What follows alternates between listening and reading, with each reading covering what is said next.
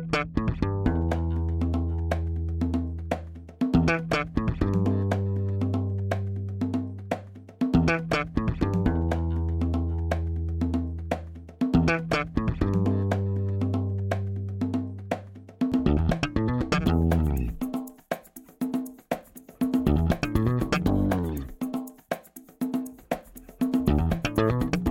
Este é o Tapa da Mão Invisível, podcast destinado àqueles que querem ouvir ideias que abalam sociedades e que não são ditas na mídia tradicional. Bem-vindo, Paulo Fux. Grande Júlio Santos, tudo certo? Tudo certo, grande não, mediano. Que ah. pequeno. Como é que tá a nossa quente, abafada e úmida Porto Alegre? Pior que tu sabe que tu falou exatamente o oposto do que tá agora a temperatura em Porto Alegre. Embora verão, tá agradabilíssima a temperatura, tá Para, tranquila. Uhum. É Se verdade. fevereiro em Porto Alegre está agradável. Isso é verdade. Isso é aquecimento global. Isso é a prova cabal, Júlio. Tapa da mão invisível é contra mentiras. Eu, sou, eu, eu quero que tu minta aqui, Fux. Mas vamos dar as boas-vindas para o nosso convidado de hoje. Seja muito bem-vindo, Denis Xavier. Moçada, é um prazer, Paulo, um prazer, Júlio. Obrigado aí pelo convite para a gente bater esse papo. Nós que agradecemos o teu aceite. Ficamos muito felizes porque estamos pela primeira vez entrevistando um filósofo, pelo menos um estudioso da filosofia. Eu não sei, tu te diz filósofo? Não, de jeito nenhum. O filósofo é um bicho meio esquisito, assim. Quer dizer, não que eu seja muito normal, mas ele é mais esquisito que eu sou. Eu sou um professor de filosofia, um historiador da filosofia. Eu não concebi nenhum, bom, pelo menos por enquanto, nenhum sistema filosófico próprio, assim, para dizer Denis de Uberlândia ou de Atenas, coisa bonita. Assim.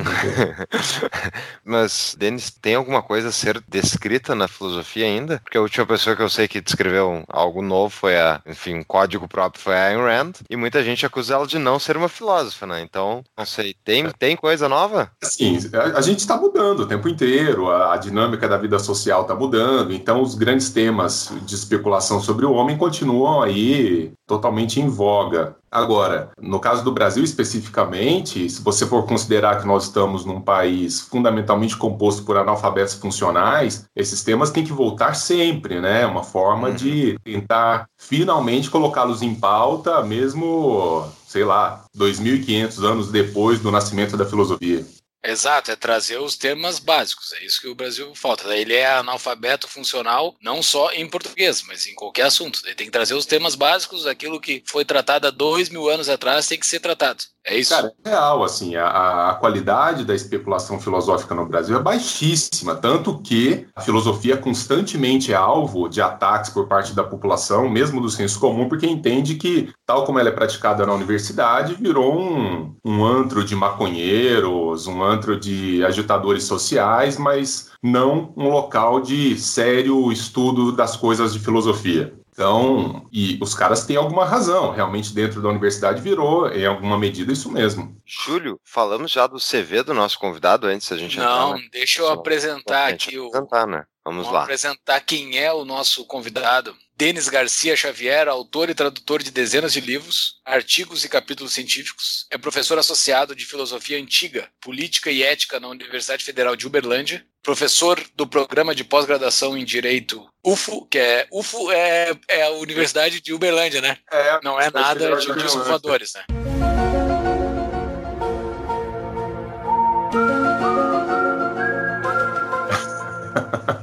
Tem alguns ETs, mas são uhum. todos que estão ali. Deve piada... ser uma piada muito, muito, muito chifrinho pra quem tá aí, né? É essa e falar que é a terra do Uber também, imagina. Vocês andam de táxi? Escuto muito. Ah, mas a melhor que eu ouvi é que o Triângulo Mineiro é Berlan, é, são três cidades não, que começam é com T, né? Vai falar essa, vai.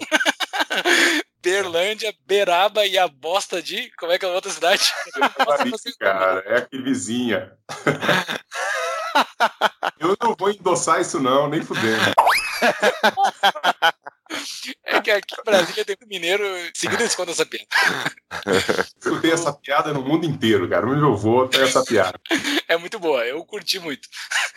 Doutor em História de Filosofia. Ah, tá em italiano, eu vou ler em português aqui, né? Não, não, tá em italiano aí, Júlio. Hã?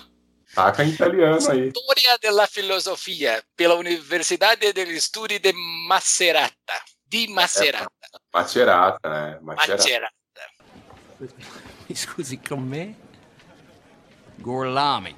É, fiz doutorado lá, fiz doutorado na Itália, aí fiz um trecho de pós-doutorado também na Europa, então tive esse privilégio, foi bem legal. Pós-doutorado em Coimbra, pós-doutorado pela PUC de São Paulo. Tem passagens de pesquisa pela Universidade Carlos III de Madrid, Universidade de Buenos Aires, Trinity College, Dublin, Universidade La Sapienza de Roma, Universidade Cagliari, ex-presidente da Sociedade Brasileira de Platonistas, diretor de pesquisa da Unilivres, coordenador do projeto Pragmata, no qual são pesquisados problemas e soluções liberais operados pelos países mais bem colocados em rankings internacionais de qualidade escolar para a educação brasileira. Coordenador e autor da série Breves Lições, publicada pela editora LVM, que divulga pensamentos dos mais importantes autores liberais, conservadores e libertários. Foi também membro da Seleção Mineira e Seleção Brasileira de Natação e venceu diversos campeonatos nos âmbitos estadual, nacional e internacional. Pô, que bacana isso, cara. É, eu fui nadador, cara, da seleção. Fui nadador profissional durante muitos anos. Ô, Denis, quantos anos tu tem? Uns 60? Não parece. Esse currículo aqui não tem, tá na metade ainda. Não, tá, tu tá bem conservado pra essa idade. Com 41, cara, mas tá difícil o negócio. Não, se você é. vê que tá grande, tá bom. Começou com 8 anos. E membro do corpo de especialista do Instituto Mises Brasil, diretor acadêmico do Instituto Mises Brasil. Mais uma vez, muito bem-vindo. Não, cara, eu fico super feliz em estar falando com vocês. Já acompanho o trabalho e sou fã. Oh, valeu, aí. cara. Legal. Grande honra. Uma primeira Mas... pergunta que eu tenho, assim, cara, é, tem como explicar de uma forma simples o que é filosofia? Porque o cara fica parado num canto, pensando no nada, o cara tá filosofando? É isso que é filosofar? O que, que é pra pessoa leiga? Como é que se explica o que, que é filosofia? Cara, eu gosto muito de recorrer a um exemplo do Pitágoras de Samos, que, ao que parece, segundo conta a tradição, teria sido o criador também do termo filosofia, ou filósofo, né? Alguém teria chegado nele e dito, Pitágoras, você é um sofós, você é um sábio, né? Você é um grande conhecedor de todas as coisas. Ao que ele teria respondido, não, eu não sou um sofós, eu não sou um sábio, eu sou um filos sofós. No grego, eu sou um amante do saber, eu sou um amante da sabedoria. Isso, no sentido grego da palavra, significa dizer eu reconheço a minha ignorância em relação a, a muitas das coisas que me cercam e tudo que eu faço é buscar uma resposta para todas elas na medida das possibilidades humanas. Então, antes de tudo, fazer filosofia é reconhecer aquilo que Santo Agostinho vai chamar de a miséria da condição humana diante de um mundo de possibilidades e de conhecimentos que nós ainda estamos por adquirir e coisas que ainda estamos por conhecer. Então, a, a filosofia é um exercício de especulação sobre tudo aquilo que nos importa a todos, como seres humanos, e tudo aquilo que de, de alguma maneira é universal como tema. Então, não tem muito sentido eu propor uma filosofia da minha caneta ou uma filosofia do mouse que eu utilizo, mas uma filosofia sobre a justiça faz sentido, uma filosofia sobre a felicidade, uma filosofia sobre a ética, sobre a política, porque essas coisas dizem respeito, direto ou indiretamente, a todos nós de maneira universal. Então a filosofia ela trata dos grandes temas humanos a partir de métodos diversos. Por isso que a gente não tem uma filosofia, mas filosofias. Né? Então você tem modos e leituras diversas estipulados por alguns homens geniais da nossa história, e eu sou um professor de algumas dessas filosofias. E essa filosofia que nós temos hoje, geralmente quando a gente fala com alguém estudioso, sempre cita esses gregos antigos, que nem tu citou um nome agora, né? A filosofia começou lá, do jeito que a gente é. conhece hoje, é lá que começou tudo isso? Não teve um outro lugar que surgiu, tipo, surgiu de lá e se espalhou pelo mundo? Não, cara. Você pode falar em sabedoria oriental, você pode falar em conhecimento oriental, mas a filosofia, tal como nós a conhecemos, é um fenômeno do Ocidente e mais especificamente é um fenômeno da Grécia, né? Então, há 2.500, 2.600 anos, na verdade a gente está falando mais especificamente no sexto século antes de Cristo, um cara chamado Tales, da cidade de Mileto, segundo conta a tradição, foi o primeiro sujeito que, vamos dizer, botou o pau na mesa e falou: chega dessa explicação mítico-religiosa da realidade, porque ela já não satisfaz mais. É preciso buscar elementos outros que não o mito, não as narrativas fantásticas, para explicar os fenômenos que nos, que nos cercam de alguma forma. Claro que durante um certo tempo, até muito recentemente, nós não conseguíamos explicar o porquê que isso aconteceu na Grécia e não em outra região do mundo, eventualmente até economicamente mais mais bem colocada ou já desenvolvendo em algum grau a ciência. Alguns estudiosos falavam que foi um milagre grego, né? A filosofia nasceu ali por conta de uma espécie de milagre. Um milagre não no sentido religioso, mas algo que surgiu espontaneamente. Hoje, no entanto, a gente tem condições técnicas de dizer que a filosofia nasce ali por precisas condições históricas que aconteceram especificamente ali. E na base dessas condições históricas, você tem um grande triângulo assim de sustentação, um grande tripé de sustentação. Você tem a racionalidade livre, você tem a liberdade do indivíduo na cidade e você tem um aspecto pragmático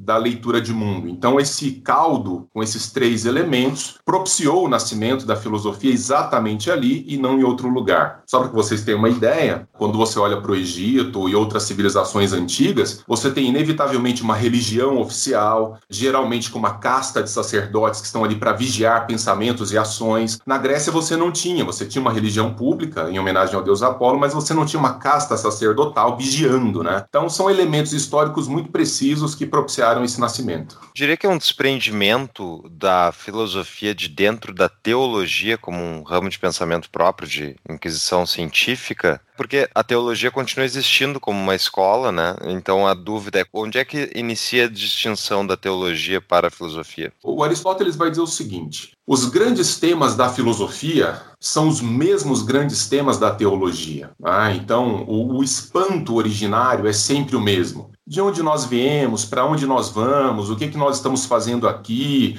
qual o sentido da vida, essas grandes perguntas que nos colocam, vamos dizer assim, a especular. Onde diferencia, onde há a bifurcação? A teologia, de modo geral, apela para recursos não racionais de explicação, mas muitas vezes articulados com um pensamento racional, mas entendido aí como suporte da asserção da divindade. Já a filosofia, ela tomou um caminho mais laico, né, da razão pela razão, colocando a razão não como um meio para se atingir outra coisa, mas como um fim nessa busca, nessa faculdade geral de busca de uma resposta para todos esses problemas. Então, quer dizer, não se trata de problemas diversos, de objetos diversos, mas de approaches diversos. Muito bem. E ali, a partir então do início da filosofia na Grécia Antiga, temos né, Aristóteles, Sócrates, Platão e os ensinamentos de Sócrates, se não me engano, que era que foram dados através da escrita do Platão, né? Porque o Sócrates só explicava, é. ele foi, o Platão foi aluno de Sócrates. Quais são os conceitos básicos que os dois basicamente trouxeram, então? Cara, então, a, a gente está falando de uma coisa assim, realmente bastante complexa, inclusive porque um dos grandes problemas da história da hum. filosofia é estabelecer em que medida Aristóteles foi foi ou não discípulo de Platão? Ou seja, onde é que eles se separam? Onde é que há uma leitura diversa entre eles? Eu falei errado, né? Eu falei Sócrates, na verdade Aristóteles. É, não, porque você tem, você tem a grande tríade. Você tem hum. Sócrates, um filósofo que não escreveu nada, tudo que nós sabemos dele sabemos por fontes outras, Platão a principal, mas não a única. Inclusive, durante muito tempo, questionou-se a existência histórica de Sócrates, em que medida ele não seria só uma personagem fictícia, mas hoje nós sabemos que não, que há uma existência histórica de fato, porque fontes muito diversas no tempo e no espaço asseveraram a sua existência. Depois dele, como discípulo, veio Platão, e discípulo de Platão veio Aristóteles. Então há essa linha dos três grandes filósofos antigos que basicamente calibraram a história da filosofia ocidental. Depois desses caras, é quase impossível falar de filosofia sem se referir a essa tríade seja de maneira sincrônica, ou seja, para concordar com eles, seja de maneira diacrônica, ou seja, para discordar deles. Está sempre voltando. Então, você acabou de citar aí agora há pouco a Ayn Rand como filósofa. A Rand vai dizer: ah, a única influência filosófica que eu tive na vida foi Aristóteles, né? Então, Hayek, Hoppe, esses caras, Sowell, esses caras estão a todo momento, de maneira manifesta ou silenciosa, fazendo referência a, a, esses filósofos antigos. Mas o que você tem de modo geral, dizer, a filosofia desses caras é muito complexa, mas o que você tem de modo geral, quer dizer, na base da filosofia dos três, é a prevalência do indivíduo, a prevalência da liberdade da investigação e o desejo de afastar a opinião pela opinião como fonte, vamos dizer assim, de explicação das coisas da realidade. Então, tá, opinião, ok, lá no boteco, mas quando a gente vai falar sério, nós temos que usar métodos específicos, caminhos específicos para encontrarmos respostas mais legítimas e importantes. O Tapa é apoiado pela fintech líder de empréstimos de pessoas para pessoas. Rentabilidade, praticidade e autonomia. Invista em empréstimos diretamente, com retornos de até 350% do CDI com o Mutual Invest. Para maiores informações, acesse tapadamãoinvisível.com.br barra mutual diz uma coisa. A filosofia, são várias perguntas dentro de uma só, tá? A filosofia, ela pode ser encarada como uma ciência, ela assim, ela tem um objeto, investigação, teste de hipótese, e eu vou chegar para descobrir aquelas coisas desse objeto. E se sim, dentro da ciência, nós tivemos um episódio aqui específico sobre ciência e método científico, existem certos consensos e certas coisas que não são nem consensos, que são auto-evidentes, assim. Se tu botar uma água em 100 graus em temperatura normal de pressão, ela vai ferver todas as vezes que for feito esse experimento. Existem consensos dentro da filosofia ou existem ramos filosóficos que são completamente distintos, falam coisas opostas assim? Não, vamos lá. Eu, eu prefiro colocar a filosofia como anterior às ciências como nós as entendemos hoje em dia. Se a gente tivesse numa discussão lá no quarto século antes de Cristo, terceiro século antes de Cristo, a minha resposta seria diversa. Eu diria assim, não, filosofia, ciência se equivalem. Inclusive minha tese de doutorado é exatamente o conceito de ciência no mundo antigo, então você tem ali uma equivalência. Isso não é um problema para os antigos. Fato é, no entanto, que a partir do século XVII, principalmente com René Descartes, ele é um ponto de, de separação nesse sentido, as ciências elas começaram a ganhar uma conotação diversa, uma constituição própria, e a filosofia então ficou como uma espécie de guarda-chuva que abraça todas as ciências, questionando elementos que dizem respeito a todas elas. Então, por exemplo, a ciência biológica, a medicina, a veterinária, elas têm objetos próprios, e a filosofia se pergunta assim: tudo bem, mas o que é a vida? Isso que vocês estão aí a defender, a a ajudar a manter. Então a filosofia ela está sempre num arcabouço de sustentação, fazendo os grandes questionamentos que estão aí, vamos dizer assim, que, que aparecem lá na ponta na ciência tal como realizada hoje. Então eu não a colocaria como a filosofia exatamente como ciência por conta do modelo de ciência que nós produzimos hoje. Se há consenso ou não com relação à filosofia, veja, a filosofia é um é livre exercício de especulação racional sobre a realidade. Claro que, em função de instrumentos diversos, concepções diversas de realidade, tempos diversos nos quais os filósofos existiram, há uma variação, há uma variedade de interpretações possíveis que é difícil de reduzir, se reduzir a um sistema. Mas essa é a beleza da coisa. Né? Aristóteles vai dizer: é menos importante o fim, a conclusão, e mais importante a viagem, quer dizer, que nos leva à possibilidade múltipla dos conhecimentos. Agora, como base comum do exercício filosófico está a razão. É? Então, quando você escapa das regras da razão e, portanto, aí você extravasa isso para pós-verdade, pós-modernismo, achismo tem peso, aí que você saiu completamente do universo da filosofia. A, a, o nosso momento histórico é muito triste, porque ele é fortemente antifilosófico, né? Nós, nos últimos tempos, elevamos a opinião banal do homem iletrado a peso de filosofia, e não tem. E não tem, quer dizer, então é preciso de alguma maneira recuperar essa dimensão do pensamento racional forte e dá lastro para a filosofia. Mas seriam isso, seria o peso do homem banal entrando no, na discussão diária ou na verdade um o reaparecimento dos sofistas? Cara, uma coisa puxa a outra. Eu, eu sempre cito, a essa altura já meio banal para falar de banalidade, né, mas muito recorrente, fala do Humberto Eco, que eu tive o prazer de conhecer no, na época do doutorado na Itália. O Eco, um pouco antes de morrer, ele, ele, ele soltou uma frase, né, dizendo: ah, as redes sociais deram voz ao idiota da aldeia, né? Então, quer dizer, o idiota da aldeia é aquele cara que ficava ali no boteco falando um monte de besteira e a dona Maria chamava ele para casa ali no fim da noite e, aquilo morria ali, não tinha problema nenhum. Agora ele vai às redes sociais, abre uma conta, fala uma asneira monstruosa e outros asnos se juntam e depois ainda fundam um partido político, um grupo de pesquisa e tal. quer dizer, vejam vocês aí o fenômeno do terraplanismo, né? Então, quer dizer, já fui convidado. Professor, o senhor se disporia a conversar com terraplanista? Claro que não. Eu não converso com gente que come feno. Você tem que chegar dizer claramente o que as coisas são. Né? Depois de 2.500 anos de ciência, eu me dispor a falar com gente de um intelecto desse tamanho. Não dá, né? Esse fenômeno do sofismo é uma questão recorrente, né? Que é basicamente tu defender uma ideia falsa que seja verossímil. Sabe que? Não, cara, tem, tem uma diferença importante. Hum. Quando você fala de sofista, você fala de um cara da antiguidade, vamos pensar no sofista do mundo antigo. Esse cara da antiguidade, ele exerceu uma técnica de retórica, de convencimento, porque ele exatamente abria mão da possibilidade mesma da verdade. Então, para o sofista, quando você vai entender o que era Protágoras, Lísias, esses caras, eles sinceramente anunciavam isso como um, um, ponto central, dizendo: olha, para o homem é impossível asseverar uma verdade absoluta sobre certos temas que são importantes.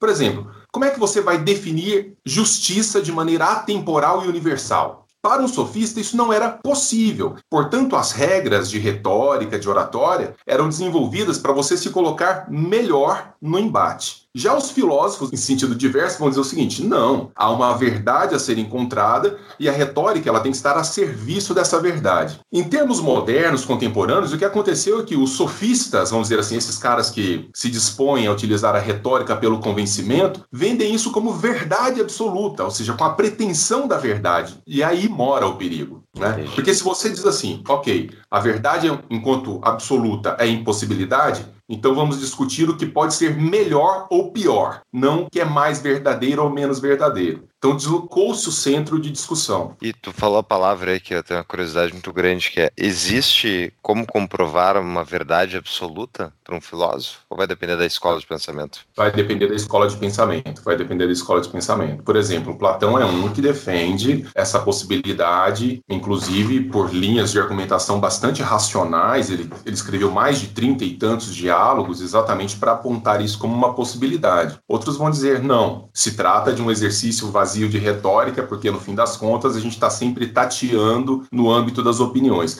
Eu diria aqui, bem cá entre nós, né, e aí falando só aqui entre nós três, que, de qualquer maneira, o, o, que estabelece como uma boa discussão é que a gente consegue avançar, mesmo se a gente não chega a uma verdade absoluta, mas os conceitos eles vão ficando mais amadurecidos. Isso é importante numa vida em sociedade, né? amadurecer os conceitos. E só a discussão filosófica séria e boa faz isso. Muito bom. Então, faz, Júlio, que eu só vou continuar perguntando, eu gosto do tema.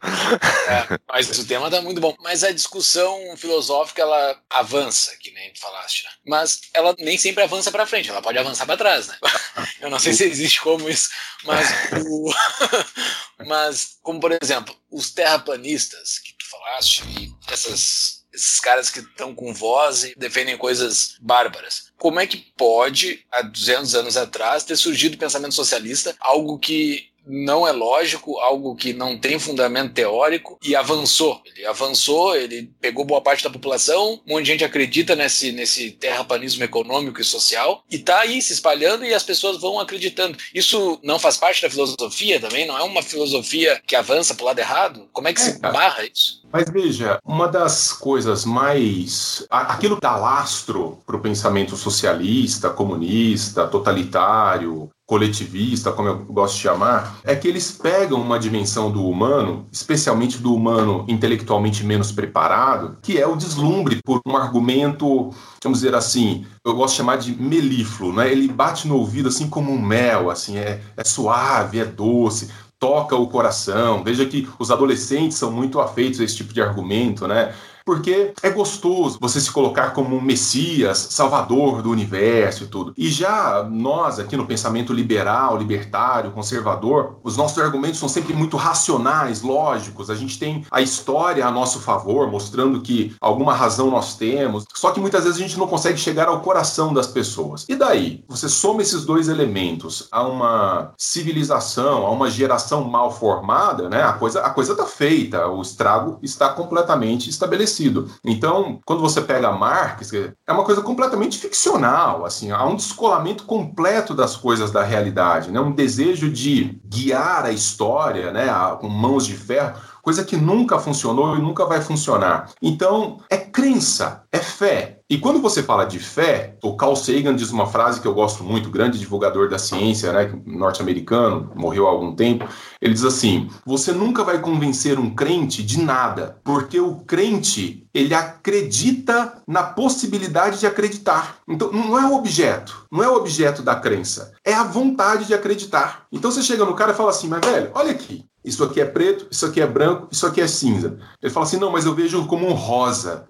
Quer dizer, como é que eu vou conversar com esse cara? Como é que eu vou discutir com esse sujeito? Porque a fé depende de captação de benevolência. Se você diz assim, por exemplo, vai lá, a gente estava falando de filosofia. De um ponto de vista grego, dizer que existe um Deus perfeito, que é Pai, Filho e Espírito Santo, é um absurdo lógico. É um absurdo lógico. Então, do ponto de vista racional, eu não vou discutir esses elementos. Como é que um ser é perfeito e três ao mesmo tempo? Você tem que acreditar, né? Creio porque é absurdo. Então, diante do absurdo, você só acredita. E uma vez que você acredita, meu amigo, a argumentação racional desaparece do seu horizonte. Mas então tu está equivalendo, no caso, o crente num sistema econômico que já comprovou que não dá certo a um religioso. Claro. Seria isso?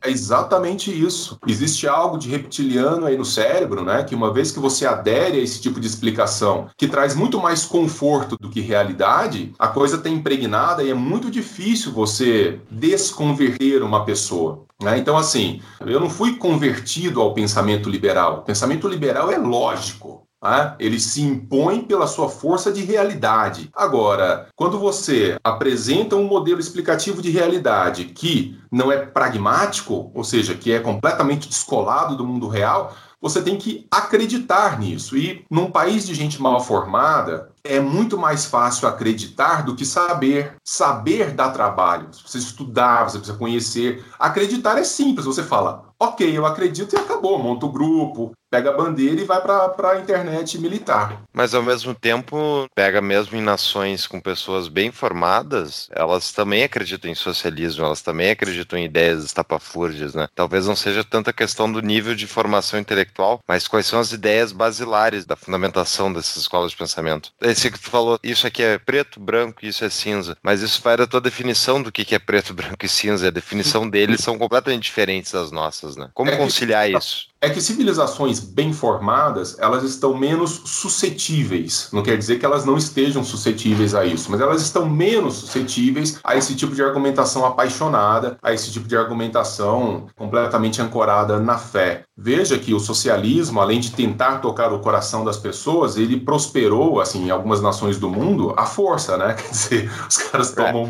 modelo à força e não é que você precisa discordar, assim, lá com muito carinho. Então, tem um negócio muito massa, cara, que é. Eu sou, eu estudei na Itália ali com o um grupo do Giovanni Reale, que é um grande estudioso de filosofia antiga, faleceu há pouquíssimo tempo e um cara genial. E o Reale vendeu muito livro sobre Platão e Aristóteles nas repúblicas, nas ex-repúblicas soviéticas com a queda do regime. Então, uma vez eu fiz uma entrevista com ele e perguntei a ele, falei, mas Reale, o que, que explica isso, né? Esses caras que agora que saíram do regime comunista vão ler, eles procuraram menos a Bíblia, mais Platão, Sócrates, Aristóteles, né? Veja, porque nós somos seres da liberdade, cara. E assim, em algum momento isso aparece de maneira muito forte, né? Então, nós vamos buscar sempre o substrato da da liberdade, ainda que isso cause incômodo em algumas pessoas. Mas dentro dessa, a gente está falando desde o início ali, eu peguei no ponto da teologia, né? Porque eu penso para os Estados Unidos, por exemplo, os founding fathers americanos eram profundamente religiosos, né? E o próprio cristianismo ele ajudou a domesticar o homem, ponto dele parar de se matar tanto, enfim, respeitar minimamente o poder do indivíduo, a individualidade das pessoas, né? E ao mesmo tempo ele exige esse esse leap of faith, né? Esse, essa fé em algo além e, portanto, que dê significado à vida. Como conciliar essa busca pela racionalidade, por um lado, por um sistema econômico, enfim, político, que nem o liberalismo se propõe, ao mesmo tempo que tu tem justamente isso, ele só advém através dos valores cristãos, digamos, ou judaicos? Assim, eu, eu, vou, te, eu vou te responder da seguinte maneira: eu, eu, eu tô menos interessado na cor do gato e estou preocupado que ele coma o rato. Entendeu? Alguém disse isso antes de mim, né? aham. Quer dizer, Verdade. os caminhos pelos quais nós vamos chegar me interessam menos. Eu, sou- eu- eu, como liberal, eu, eu respeito profundamente a fé de cada um, desde que essa fé não segue o sujeito para dados da realidade. Então, o fato de você acreditar mais ou menos em Deus, que você professar a existência de um Jesus que pode eventualmente voltar para nos salvar, isso realmente me interessa menos, desde que isso não te impeça de ver as coisas como são no mundo em que nós vivemos. Então, agora, isso só foi possível, Paulo, porque em algum momento lá atrás, os filósofos medievais evocaram os filósofos antigos para dar suporte racional exatamente às bases do cristianismo. Você não vai encontrar facilmente na história moderna, na nossa história, um cristão de formação razoável disposto a meter uma mochila nas costas cheia de bomba, entrar num shopping, explodir tudo com criança, mulher e idosos. Já no Islã você vai encontrar muita gente disposta, porque eles não fizeram essa mediação com a racionalidade que os filósofos medievais Santo Agostinho, São Tomás de Aquino e tantos outros fizeram essa miscelânea, essa, essa, esse jogo de complementação entre fé e razão. Então, por isso é possível, né? Porque a fé que alguns de nós professamos não impede essa visão pragmática e um tanto racional, não é contraditório da realidade.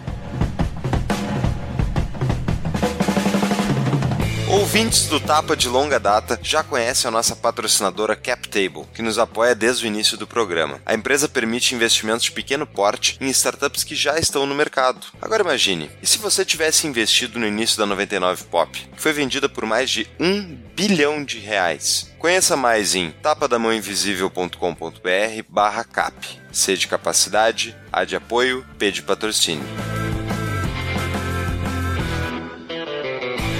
Filosofia, como tu falaste, ela se atém como um objeto principal à razão, né? A razão daquilo que é o que eu interpretei, tá? Do que tu falou. A razão daquilo que o ser humano consegue distinguir dentro do mundo. E a religião, ou a parte da religião, tá dentro da metafísica, tá dentro das coisas inexplicáveis que o ser humano não consegue atingir. É Sim. uma mescla entre realidade, entre física e metafísica, entre o físico e o metafísico. A filosofia não tem nada que entre no metafísico, porque a própria. Tem? Ah, tá. O que, que Na até verdade, onde ela vai?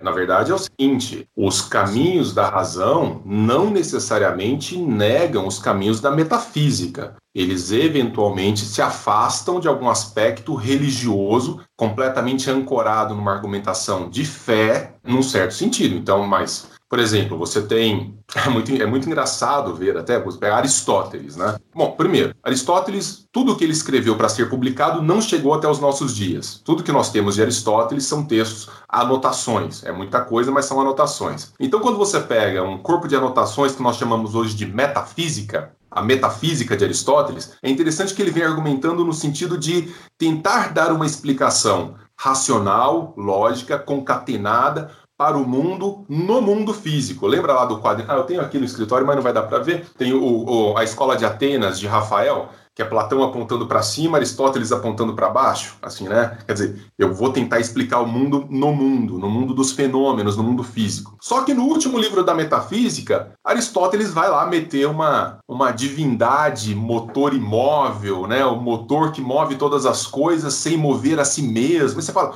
mas isso é religião no sentido de fé? Não, porque foi uma linha argumentativa racional que estabeleceu aquilo como princípio último da sua filosofia. Isso aconteceu com Descartes e com tantos outros filósofos. Então, é menos a resposta e mais o caminho que foi adotado. Tem elementos da filosofia que são fortemente metafísicos, mas em nenhum momento, ao final, um filósofo vai dizer assim: moçada, amém? Diante do que eu estou dizendo, quer dizer, por favor, aceitem o que eu estou dizendo. Não, você não tem que aceitar nada. Olha aqui, a argumentação é essa do ponto de vista racional. Funciona ou não funciona? Então, é menos crer e mais saber. Muito bem.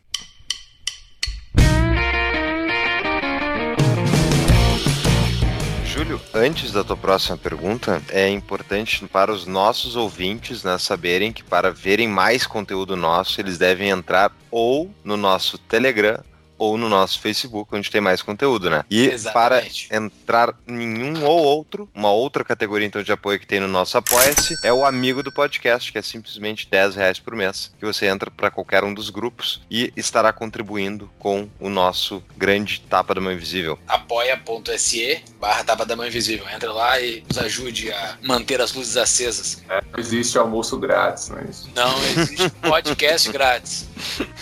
A gente ainda não está distribuindo almoço, mas podcast não existe grátis. Indo pro nosso puxando a brasa pro nosso assado. Os filósofos liberais, libertários, todos eles, tu já até já falou lá no início, beberam na fonte desses dessa tríade, desse trio lá da Grécia. E esse próprio trio da Grécia, como tu mesmo falaste também, eles eram muito centrados no indivíduo, né? Eles eram individuais, eles estavam pela busca do, de entender o indivíduo. Como a escola do pensamento da filosofia foi evoluindo blá, blá, blá, e chegou nos libertários, é, são coisas completamente desconexas, né? Desconexas não, mas muito longe. Os três caras lá do início e os caras de agora, Rothbard, sei lá, ambos aparentemente defendiam a mesma coisa ou semelhante, o objeto era o mesmo, era meio que natural, aparentemente, evoluir para alguém que defendia o indivíduo no seu ponto máximo, que é o anarcocapitalismo, que é o libertarianismo. Mas como é que, como é que pode, dentro desses mesmos três caras iniciais lá, aparecer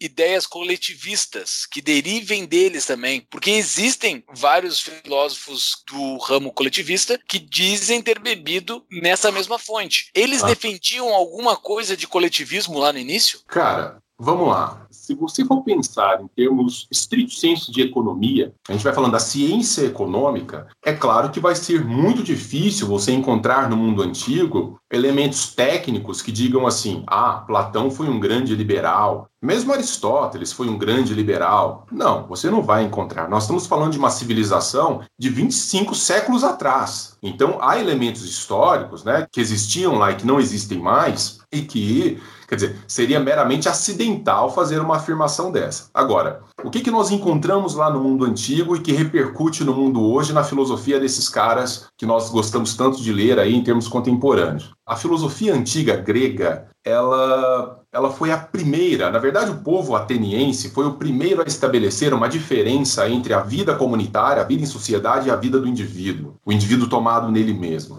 Então, em nenhuma outra civilização isso foi feito de maneira tão emblemática. Mas mais do que isso, isso só foi possível porque os gregos entenderam, a partir de uma especulação filosófica, que nós somos afeitos às coisas da liberdade por natureza. Porque veja, não é simples assumir o ônus de ser um sujeito livre, de ser um ser livre. É pesado. Né? Não, não, é, não é uma coisa simplória dizer assim, ah, como é legal ser livre. Eu acabei de fazer um, um, vídeo lá nos stories do meu Instagram defendendo a liberdade e tal. Aí eu fui cair na besteira de falar sobre aborto, que é um tema absurdo, né? Porque ele tem mil visões diversas. E alguém falou assim: ah, professor, eu te respeito muito, mas sobre o aborto. Eu falo, mas tudo bem, isso é liberdade, nós temos posições diversas.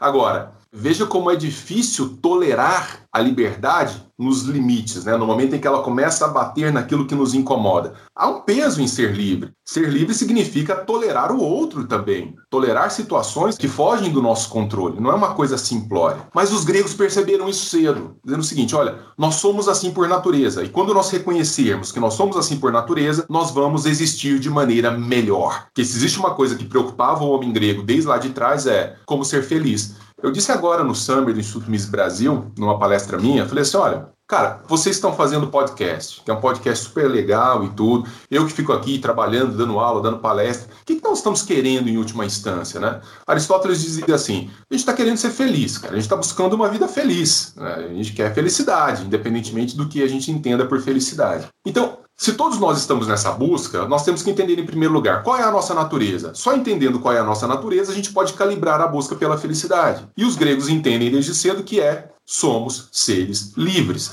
E todo modelo de existência que contraria essa natureza, meu irmão, vai degringolar em tragédia, fome, desgraça. Quer dizer, isso é a nossa história. Então, por que, que o comunismo dá errado sempre? Por que, que o socialismo, regimes totalitários dão errado e vão dar sempre? Porque eles contrariam a natureza mais íntima constitutiva do ser humano. É como querer ensinar sei lá, um, um cachorro a fazer matemática complexa. Há um descompasso entre o que se exige e a natureza das coisas. Mas então tu acredita que está na natureza do homem a busca pela liberdade? A existência livre, se reconhecer como agente da sua história, porque na verdade, Paulo, o que acontece é que nem todos estão dispostos a ter uma existência livre. Certo? Exatamente. Tem ser gado. Tem gente que nasceu livre, nasceu para exercer essa liberdade, mas prefere ter alguém. O Kant vai, vai dizer assim, puxando o carrinho, né? Coloca o cara no carrinho e vai chamar essa galera de gado apacentado. É um termo kantiano, né? Galera Ah, é? de gado, gado apacentado. É, é, é. Tem um texto do Kant que chama-se. O meme, o meme tem um fundo filosófico teórico. Claro. Dado. É, a gente pode dizer kantianamente que quem não gosta da liberdade é gado apacentado, né? gosta de ser tocado, ferrão e tal. E tem um texto dele maravilhoso que é o que é o esclarecimento, é um textinho curto até. Ele vai dizer assim: olha, isso acontece por preguiça e covardia. Então, há muita gente preguiçosa e covarde, né?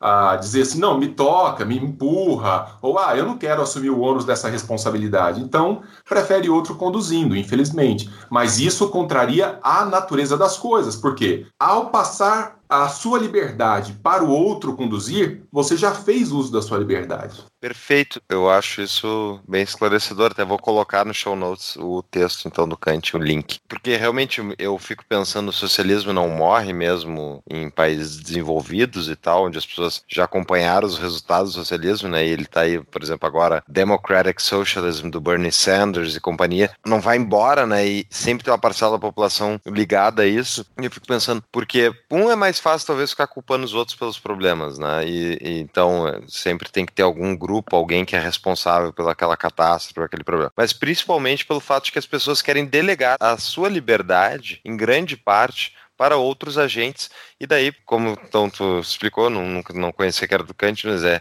por preguiça ou por covardia. Por- Isso é é. bem interessante.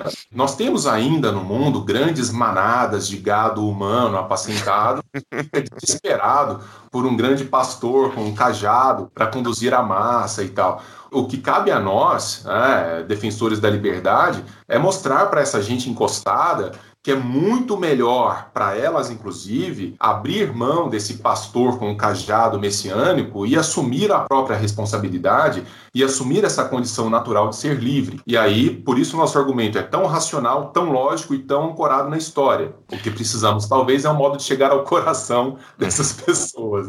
Mas tu comentou aí nós, e daí eu acredito põe os liberais, enfim, os libertários, conservadores, tudo meio no, né, nessa mesma mistura, mas e que muitos deles são o que se constitui de uma parte, pelo menos, significativa da direita, né? Mas tem muito direitista à busca de, de salvador da pátria. Eles são direito. Qual é o problema desse direitista, então? Ele não entendeu a, a origem filosófica dele? Eu, na verdade, eu não gosto muito de- dessas, dessa terminologia, que é a terminologia do adversário, né? Direita versus esquerda. Eu sou, eu sou meio randiano nessas categorias, eu gosto muito de coletivistas versus individualistas. Então, e todas as práticas coletivistas me incomodam muito, especialmente a direita, né? Então, assim, o que não falta é ditador de direita disposto a arrotar regras para os outros seguirem como, como coisa messiânica. Isso acontece com muita frequência. Agora, quando você pega um conservador, conservador bem entendido, eu, eu gosto sempre de dizer esse termo, né? um conservador de boa cepa, você vai perceber que ele é, antes de tudo, um defensor da liberdade. Então o cara vai lá, eu sou conservador,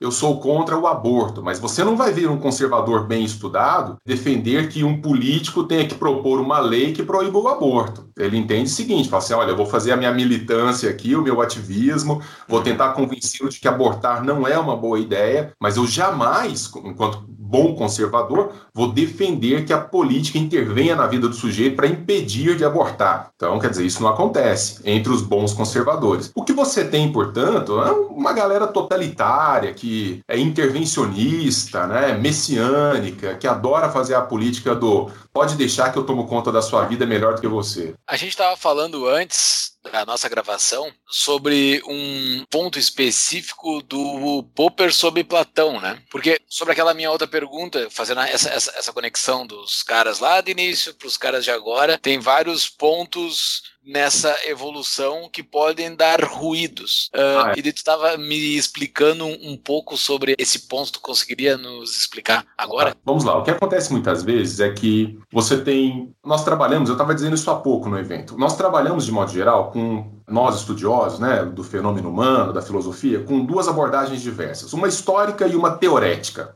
Qual que é a diferença básica entre elas? Vamos lá. Então, se eu sou um historiador da filosofia, eu pego a República de Platão para entender Platão nele mesmo. Então, eu não estou preocupado em fazer interpretações para além do filósofo. Eu vou até ele para entendê-lo nele mesmo. O que, que Platão disse lá no quarto século antes de Cristo? Se eu sou, por outro lado, um cara com pretensões filosóficas, eu posso recorrer a esses filósofos para ancorar uma leitura minha Quer dizer, eu, enquanto filósofo, recorro lá a, a um pensador antigo para dar um reforço, seja como ponto de, de concordância ou de discordância, àquilo que eu, indivíduo, defendo. Então vamos lá. Popper, o que ele disse sobre Platão, não faz nenhuma justiça com Platão. O que Popper disse sobre Platão é antiplatônico, porque é antigrego. Dizer que Platão é um proto-totalitário e tirar elementos textuais de Platão recortados, sabe aquele pastor que usa a Bíblia para dizer qualquer coisa? Porque você abre a Bíblia, serve para qualquer coisa, dependendo do recorte que você faz. Você pode acusar Deus de ser misógino,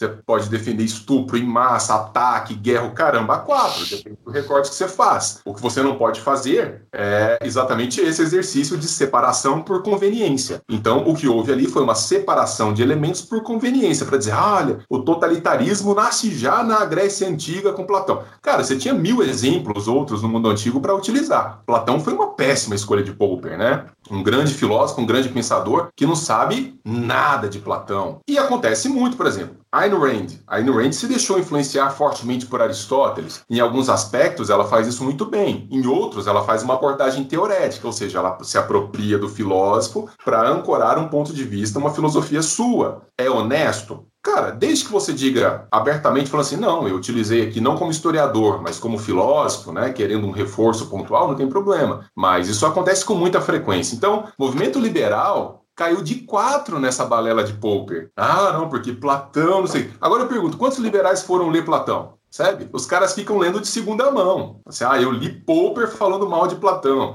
Eu li Ayn Rand falando de Aristóteles. Eu li, sei lá, Hannah Arendt falando de. Então, peraí. Quantos foram lá nas obras primárias que estão aí traduzidas para o português e foram ver se é isso mesmo? Então, uhum. é honestidade intelectual nessa hora, né? Então, tu está dizendo que o Popper não era um coletivista que nem a Ayn Rand gritava o tempo todo? Então, cara, assim, olha, eu, eu admiro muito a filosofia da ciência do Popper, eu, eu gosto dele enquanto filósofo da ciência, mas, é, inclusive, eu estou devendo agora um artigo e uma palestra sobre por que Platão não tem nada de totalitário, né? Então, assim, isso foi um desfavor que ele fez ao platonismo, mas é isso, assim, Platão serviu para mil coisas, sim, para justificar regimes totalitários, contra tudo que ele dizia. Mas veja, isso, não é, isso é muito comum. Vamos uhum. falar, o tema do, da homossexualidade na igreja. São Tomás de Aquino, o grande doutor da igreja, tem algumas das suas sumas tratado sobre a natureza banal das relações homossexuais. Para São Tomás de Aquino nunca foi nenhum problema. O que, que a igreja faz? Dá uma deslocadinha, assim, bom, essa parte não é que interesse muito e vamos naquilo que interessa. Isso é o que eu chamo de uma abordagem teorética, não histórica. Só isso aqui me incomodou um pouco, eu tiro. O quanto isso é honesto ou desonesto é um problema de quem escuta, mas a gente tem que recuperar um, alguns elementos da verdade histórica aí. Muito bem. Quando é que começa o pensamento liberal dentro da filosofia? Né? Onde é que tu acha que é? Embora todas as fundamentações dos autores históricos e tal, mas a partir de que momento que tu pode dizer assim, não, esse é um filósofo liberal? Tá, essa é uma pergunta boa. Cara, é, você pode encontrar elementos disso já em Tales, já no primeiro, assim, considerado filósofo. Aliás, que para quem gosta de associar pensamento liberal a mercado, né, a livre mercado, tem uma história narrada por alguns historiadores uh, antigos que vão dizer o seguinte: Tales, acusado de ficar só olhando para o céu, né, olhando, fazendo filosofia, falou assim: não, deixa eu mostrar que eu sei ganhar dinheiro. Aí diz que ele, prevendo uma boa colheita de azeitonas, ele alugou uma série de barracões na cidade e, quando vê aquele tanto de azeitona, ele sublocou a um preço estratosférico e rachou de ganhar dinheiro. Ele está dizendo: tá vendo? Olha, eu sou bom de mercado, mas não é exatamente o que eu quero fazer. Mas, assim, brincadeiras à parte. Boa você encontra elementos desse proto-liberalismo, dessa ideia da prevalência do indivíduo, da ideia de que a vida em sociedade deve ser uma união pactuada entre os indivíduos que exercem com excelência as suas, as suas tarefas, já desde muito cedo, Tales, Anaximandro, Anaxímenes, ainda que sejam filósofos da natureza, e depois ali com a primeira democracia ateniense, aquilo estava muito impregnado. Tem uma historinha que eu gosto muito de contar, depois vocês editam, isso fica muito longo, mas é, é muito rápida. Nas guerras médicas, ninguém entendia muito bem, na guerra dos gregos contra os persas, como é que os gregos ganharam dos persas, porque em termos quantitativos era uma diferença enorme. Historiadores antigos falam até de 1 para 45, 1 para 25, né? Era uma diferença muito grande. E tem um discurso de Péricles sobre isso, dizendo: bom, por que, que nós ganhamos? Porque nós lutamos como homens livres. Né? Nenhum rei nos mandou ir à guerra para defendê-lo ou para defender a sua honra. Nós, gregos, lutamos pela Grécia, pelas nossas famílias, por nós mesmos. Né? Então, isso, isso muda, muda a história de um povo. Né? É, é, bem legal como que a, os gregos estabelecem bem essa diferença entre o indivíduo e a, e a coletividade. E no atual, a filosofia ela teve várias vertentes, ela se ramificou, foi para vários pontos, mas existe algo no momento, em certa era, assim, eu tô te perguntando sobre o agora, mas nas eras que passaram, sempre teve aquele a vanguarda do pensamento filosófico. Esse cara aqui era o que tinha de mais importante de filosófico na era dele. Tem como dizer quem era o cara da vanguarda da época, e se tem como, tem como dizer quem é o cara da vanguarda de hoje, do pensamento filosófico, do avanço filosófico? Na verdade, sim. Assim, já de, desde o mundo antigo já se percebeu o potencial de chave de explicação de certas filosofias, muitas vezes enquanto o cara ainda estava vivo. Quer dizer, Platão já era um grande Platão, ainda vivo, né? É, Kant, por exemplo, foi um cara que, fato único na história, até então, ele, ele foi dicionarizado em vida. Né? O Kant tinha um, uma tal projeção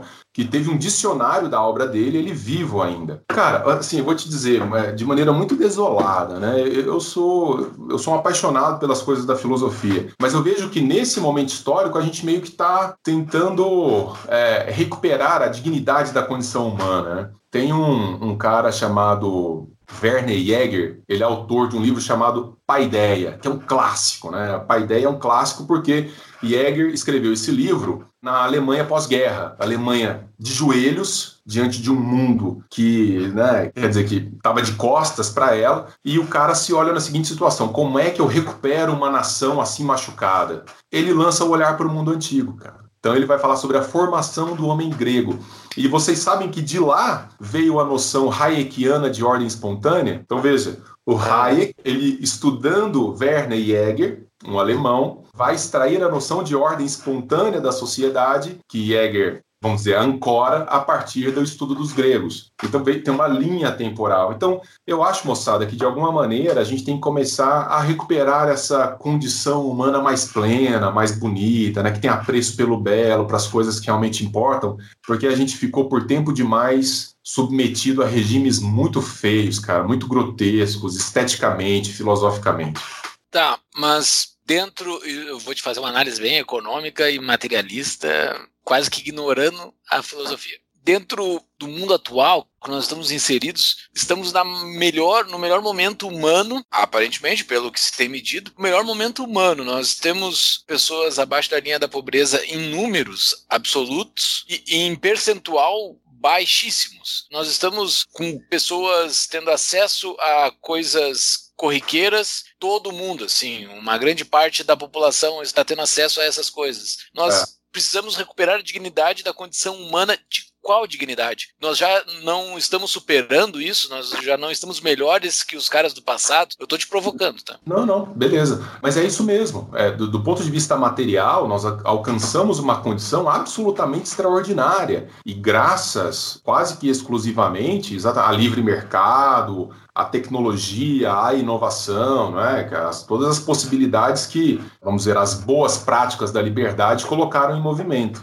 No entanto, ao mesmo tempo, nós estamos diante de um homem perdido, a gente não está sabendo muito bem se colocar no mundo. É um homem com, com fortes aspectos de depressão, você tem muitas doenças psicológicas, descontroles é, psicológicos, o consumo de psicotrópicos nunca foi tão alto na história.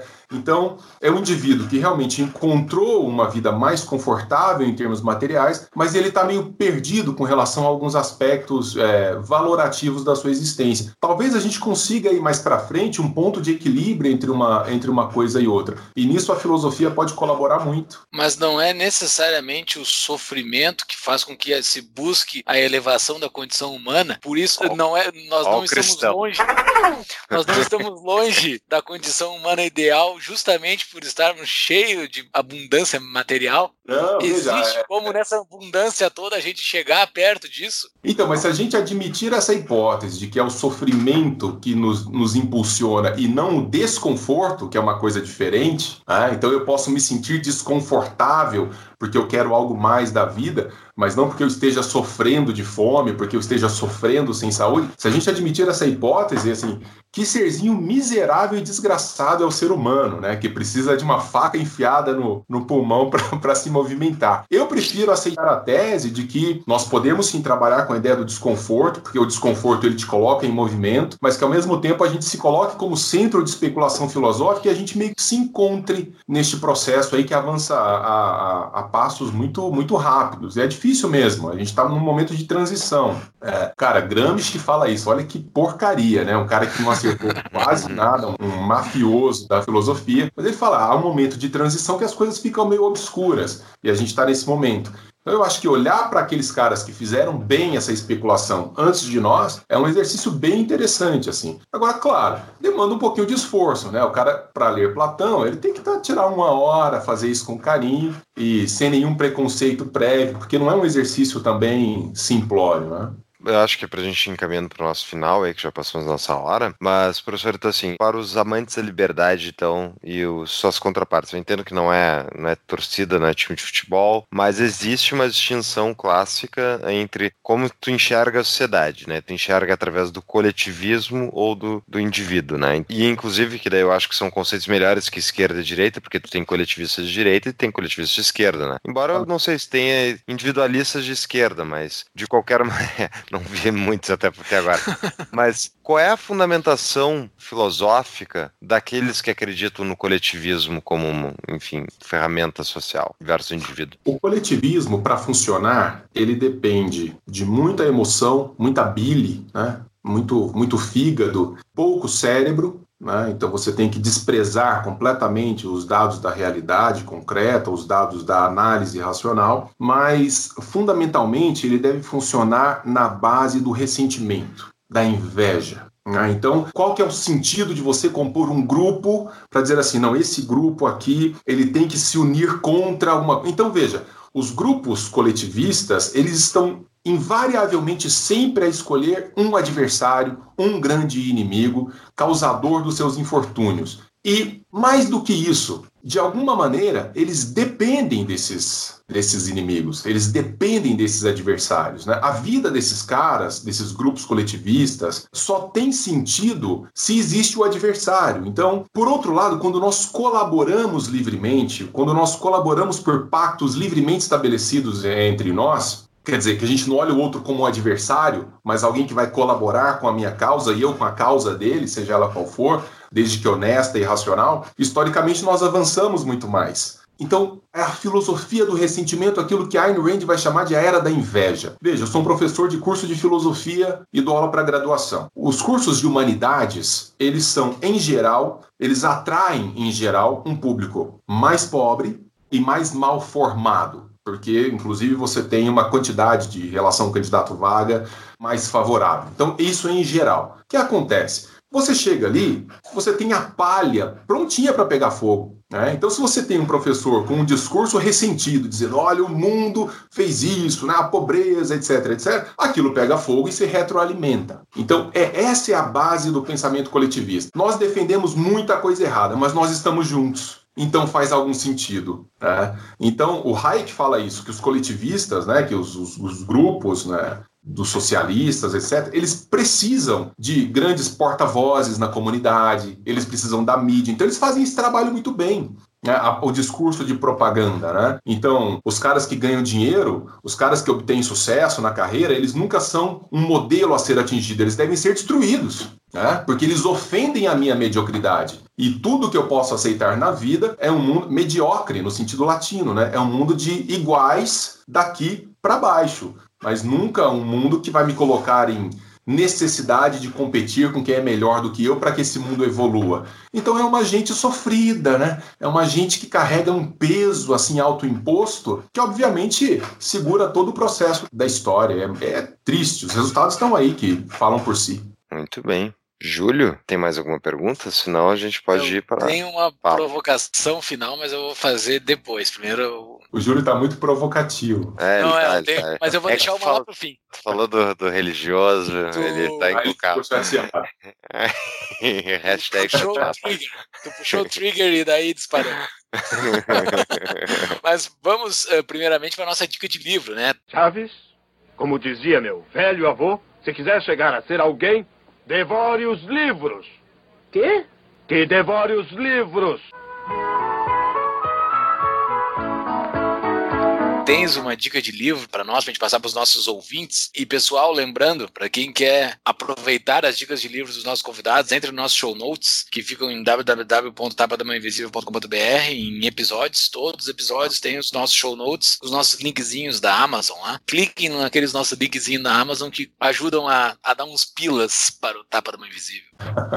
Cara, é assim, eu, eu vou deixar toda a modéstia de lado e vou fazer uma autoindicação, se é que isso existe. Eu coordeno um trabalho editorial lá na LVM Editora que traz autores liberais, libertários e conservadores numa linguagem um tanto mais acessível, sem que se perca, no entanto, os critérios científicos de apresentação desses autores. Nós começamos com Hayek, passamos por Ayn Rand, e agora, a coisa de poucos dias dessa gravação, nós acabamos de lançar Thomas Sowell e Hans Hoppe. Então, por enquanto, a coleção está com quatro autores. Essa coleção ela está em todas as principais livrarias físicas e virtuais do Brasil, a Amazon, inclusive. Já tem e-book para todo lado. Essa coleção chama-se Breves Lições. Cara, a gente tem obtido um sucesso assim inesperado, inesperado, porque qual que é o propósito da coleção? É oferecer uma leitura geral desses caras, a partir inclusive de elementos biográficos, a gente abre sempre a obra com uma biografia, com fotos, com imagens da vida do sujeito, e que ao final dessa leitura o leitor possa ir às obras primárias desses autores. Então, nosso interesse é que o cara depois vá ler Sowell, Hayek, Rand e tantos outros que virão. Os próximos dois serão Rothbard e Mises. E depois a gente vai falar sobre Scruton, então a série continua. Mas para vocês terem uma ideia, o livro sobre a Ayn Rand já está chegando aí para ser citado como best-seller. Um livro sobre a Ayn Rand e um livro de coleção. Ele caiu nas graças assim de uma série de digitais. Parabéns, cara. É muito legal, cara, porque assim, que tipo de, de outra coisa eu, eu, como professor, ia querer na vida? Né, do que deixar um legado desse daí num país tão estatizado, tão dependente de políticas e de favores governamentais, que invariavelmente saem muito mais caro do que a iniciativa do sujeito em busca da própria vida, né, da própria construção. Então, assim, sem, sem falsa modéstia, eu indicaria isso daí. E aí, claro, uma vez que você leu essas esses bons resumos iniciais, pega os caras, vai ler Aristóteles, eu sei que é dureza, mas vai lá ler os dois primeiros capítulos da Ética Nicômaco, vai ler Ayn Rand, né? vai ler Hayek, O Caminho da Servidão, as seis lições do Mises, pelo amor de Deus, Red Pill purinho, lê as seis lições do Mises, sua vida muda. Mas então eu vi que um aqui é Hans Hoppe e é insustentável defesa do Estado, né? O senhor é um anarcocapitalista, professor? eu não chego a tanto, assim, vamos dizer que eu sou, eu sou, eu sou mais um liberal clássico, na verdade. Comuna. Eu... Comunista. Eu tenho algumas coisas assim, eu tenho um certo pé no anarcocapitalismo, mas ainda não cheguei lá. Eu espero chegar um dia, mas ainda não tive a coragem. Alguém vai te empurrar para dentro da piscina. Tu tá botando em pé ali, mas vai chegar alguém, vai te empurrar e vai cair pra dentro da piscina. Mas assim. Uh... Curso anarco, a moçada acha ótimo. Ah, virou anarco. Ainda não, toca Tu falaste do Thales, né? Que o Thales tinha dom para os negócios. Primeiro filósofo, mas tu como filósofo tem dom para vendas, porque eu fiquei bem convencido com o teu pitch aí para comprar os livros. Eu fiquei bem convencido mesmo, assim. Me convenceu a, fazer, a ir lá e clicar no link da Amazon. Vamos lá, pessoal, no site do Tapa, com um cliquezinho lá no link da Amazon. É bem legal, a gente tem um espectro bem geral de, de, de informação sobre os caras e, e eu conto com a colaboração de uma equipe também que compõe os textos, assim, é uma coisa bem legal, gente da pesada, assim, alguns dos principais nomes do cenário nacional estão nas obras, é, vale bem a pena. Excelente. Eu tinha também que não ia valer a pena, mas vale mesmo, assim. não, conseguiu vender bem. Antes da minha última pergunta, não sei se o Fux também tem para fazer, só um recadinho: acessem nossas redes sociais, Instagram, Facebook, YouTube, Twitter, para ficar sabendo sobre a divulgação de novos episódios. Também ficar sabendo de divulgação dos nossos novos episódios pelo nosso canal do Telegram. E daí lá no canal do Telegram é free, né? É só entrar no nosso canal que vai ficar recebendo as notificações de novos episódios, de novas postagens também. É t.me barra tapa mãe invisível. Nos sigam também todos os apps de podcast, Spotify, SoundCloud, Google Podcast, iTunes e todos os, os, os, demais. E todos os nossos episódios com as show notes estão no nosso site www.tapadamainvisível.com.br. Professor, eu já falei com outros filósofos no decorrer da minha vida, mas eu vou te fazer uma pergunta especificamente, que é a primeira vez que eu falo com um filósofo aqui no Tapa. Digamos, aquele cenário hipotético daqueles psicopata de quadrinhos, assim, tipo Lex Luthor, que tem um ódio mortal por uma coisa realmente específica sem sentido nenhum, né? Digamos que apareça um psicopata completamente doente mental e ele tem uma psicopatia que ele vai matar todos os filósofos do mundo.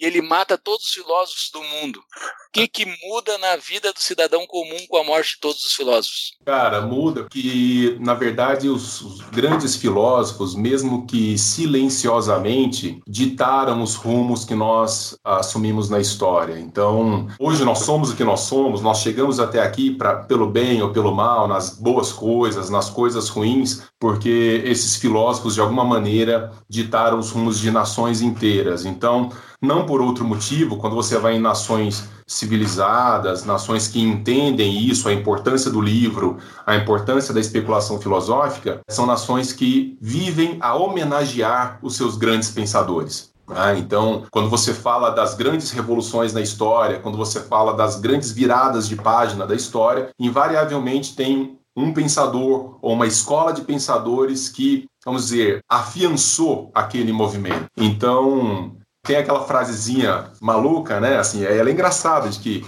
filosofia é uma coisa que com a qual ou sem a qual o mundo fica tal e qual. É, mas não é verdade. Né? Isso, é um, isso, é um, profundo desconhecimento da história. É, os grandes intelectuais, os grandes pensadores, de maneira, vamos dizer assim, manifesta ou tácita, estão dizendo o rumo que nós devemos tomar. Excelente. Fux. Muito bem. Eu não tenho mais nenhuma provocação depois dessa, dessa provocação maligna que tu fez aí. Eu acho, que, acho que vamos preservar o professor de novas perguntas. Não, não. Prezo pela integridade do professor e de todos os outros filósofos. Eu só queria saber, porque geralmente uma. filósofos já tem alguns nomes para começar. Aí depois, puxando para o fim. Botar na, na fila ali. É, bota na fila, né? Oh, bacana, muito obrigado. Eu acho que foi um ótimo papo. Acho que tem muita coisa que dá para se aprofundar mais, mas para um papo introdutório, na verdade, falamos bastante coisa, né? Fomos de Grécia até agora. Então, muito obrigado, professor. Foi um ótimo papo e até a próxima. Considerações finais, professor? Só agradecer e assim, né? Não se dobrem a, a argumentos que, que vai que coloquem a, a, dignidade humana de joelhos, né? Assumam as suas liberdades, né? Lutem pelas suas existências, não dependam de favores estatais, afastem esses caras da sua existência que você verá que os resultados são, são bem bem mais benéficos a despeito do sacrifício que isso implique. Que bela mensagem para encerrar o programa. Bela Muito mensagem. Bem. Muito obrigado, professor. Valeu, moçada. Um abraço, foi um prazer. Valeu, abraço. Foi um prazer. Abraço.